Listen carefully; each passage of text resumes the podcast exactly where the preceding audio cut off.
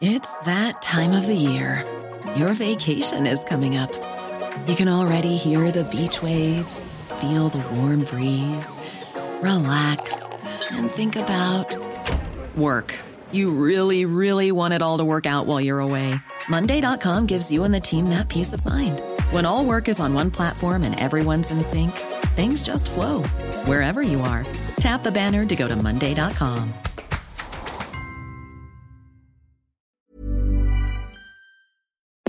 Nous sommes en guerre. Moi, moi, je, personnellement, je m'étouffe. Accélère Accélère Ils sont aux ordres du pognon Faut laisser la star tranquille. La traque exceptionnelle d'un des plus gros trafiquants au monde. On connaît le candidat écologiste pour la présidentielle en France, un nouveau missile en Corée du Nord ou encore des sangliers qui envahissent la ville de Rome. Salut c'est Hugo, j'espère que vous allez bien et comme chaque jour du lundi au vendredi, on est parti pour un nouveau résumé de l'actualité du jour en moins de 10 minutes. Au passage, bienvenue à tous les nouveaux qui nous rejoignent ces derniers jours. Vous êtes chaque jour un peu plus nombreux, ça fait très plaisir. Et chez moi vous êtes nouveau et que ça vous plaît évidemment, hein, il faut que ça vous plaise, mais si ça vous plaît, eh bien n'hésitez pas à vous abonner. Alors aujourd'hui, vous allez le voir, on a énormément d'actualités dans la rubrique euh, En bref sur plein de sujets euh, différents. Mais on commence tout de suite avec euh, le sujet à la une aujourd'hui.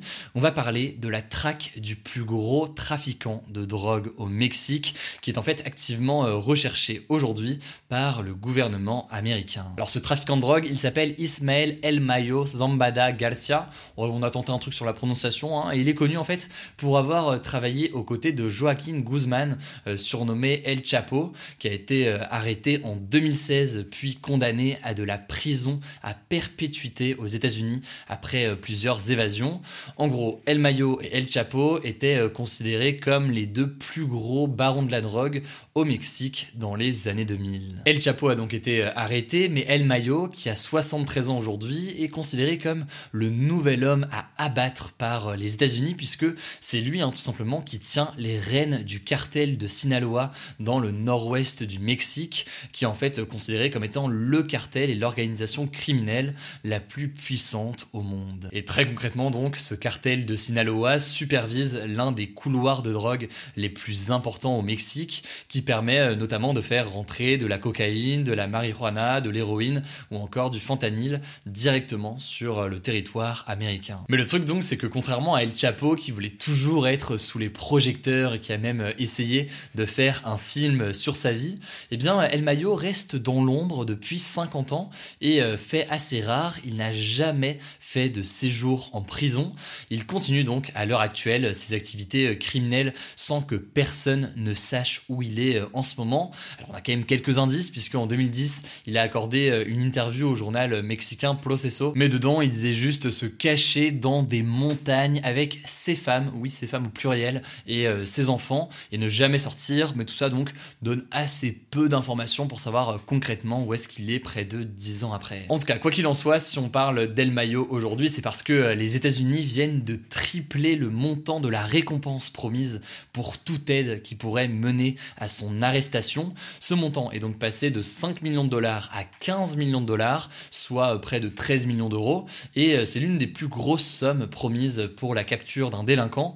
Il faut savoir d'ailleurs qu'aux États-Unis, le fait comme ça de proposer une récompense à euh, des citoyens contre des informations euh, concernant un criminel. C'est quelque chose de très très répandu. Et pour vous donner un ordre de grandeur, depuis 1984, euh, donc 30-40 ans, le gouvernement américain a déjà versé plus de 145 millions de dollars à plus de 90 personnes pour avoir des informations donc sur des criminels à arrêter. Alors en l'occurrence, on ne sait pas, mais passer de 5 à 15 millions de dollars pour avoir des informations sur El Mayo va permettre d'accélérer sa capture. En tout cas, il reste donc toujours introuvable à l'heure actuelle et euh, selon les États-Unis, sa traque est beaucoup plus compliquée que celle d'El Chapo car il est plus âgé, plus habile et plus raisonnable que euh, El Chapo. Donc on verra ce qu'il en est dans les prochains jours. Si vous voulez plus d'informations, il y a pas mal d'articles, pas mal de documents euh, là-dessus. Je vous renvoie notamment à un article publié il y a quelques jours par le Courrier International qui explique un peu tout ça et cette traque. Du coup, je vous mets le lien directement en description si ça vous intéresse.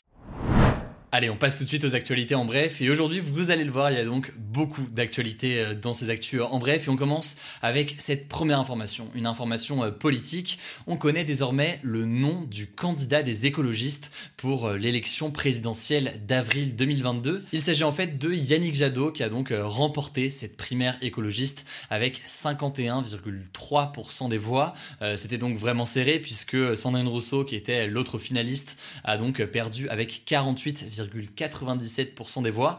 Euh, noter au passage que euh, le scrutin est resté ouvert en ligne pendant 4 euh, jours et plus de 122 000 électeurs étaient inscrits pour voter en ligne à cette primaire des écologistes. Mais ce sera donc Yannick Jadot, qui est actuellement député européen et membre du parti Europe Écologie Les Verts, qui sera candidat pour cette élection présidentielle. Ça fait donc un nouveau candidat en général classé à gauche dans cette élection présidentielle. Alors on continue avec une deuxième information. Le laboratoire français Sanofi a décidé d'abandonner son vaccin par ARN messager contre le Covid. Donc c'est la même technologie que celle utilisée dans les vaccins Pfizer et Moderna.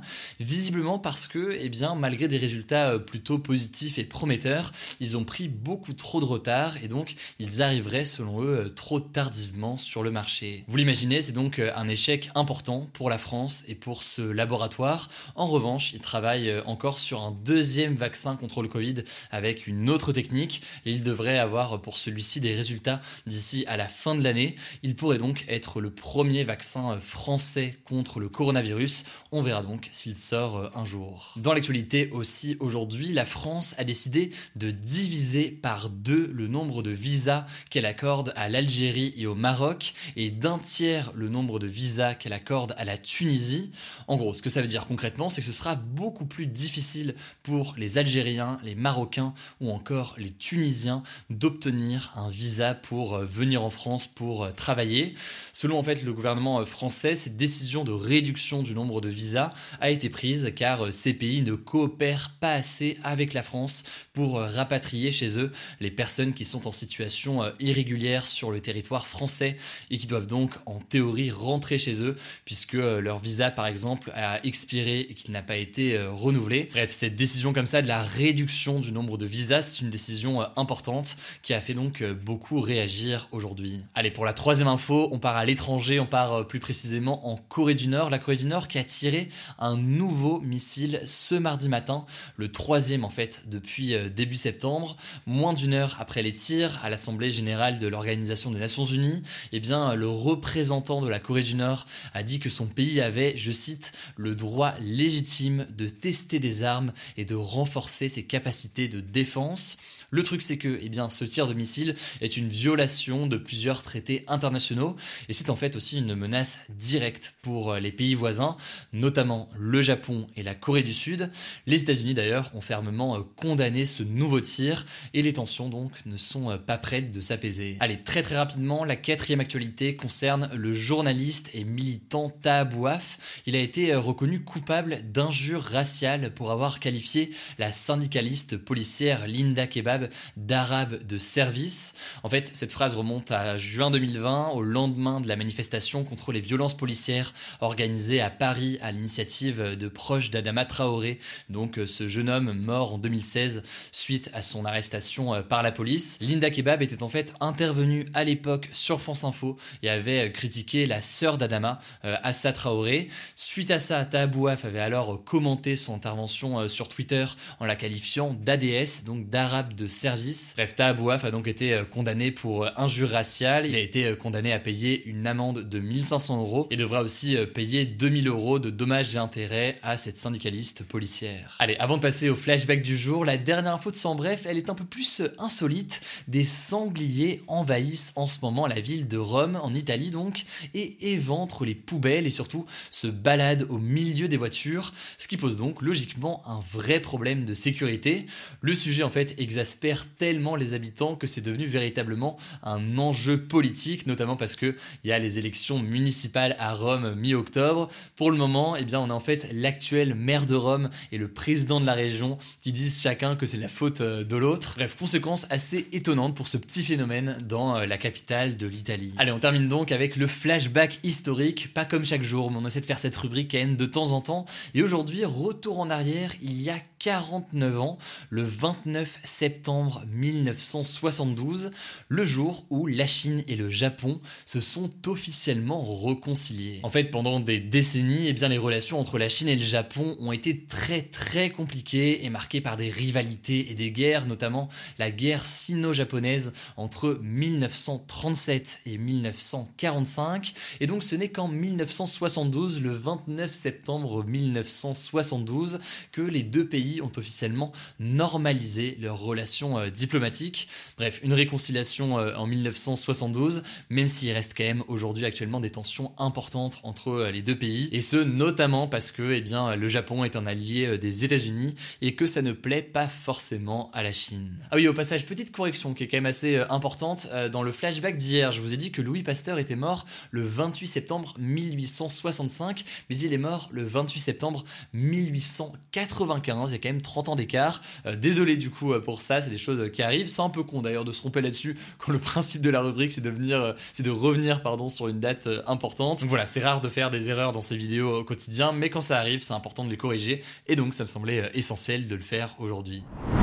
Voilà, c'est la fin de ce résumé de l'actualité du jour. Évidemment, pensez à vous abonner pour ne pas rater le suivant, quelle que soit d'ailleurs l'application que vous utilisez pour m'écouter. Rendez-vous aussi sur YouTube et sur Instagram pour d'autres contenus d'actualité exclusifs. Écoutez, je crois que j'ai tout dit, prenez soin de vous et on se dit à très vite. Mom deserves the best, and there's no better place to shop for Mother's Day than Whole Foods Market. They're your destination for unbeatable savings, from premium gifts to show-stopping flowers and irresistible desserts. Start by saving 33% with Prime on all body care and candles. Then get a 15-stem bunch of tulips for just $9.99 each with Prime. Round out Mom's menu with festive rosé, irresistible berry chantilly cake, and more special treats. Come celebrate Mother's Day at Whole Foods Market.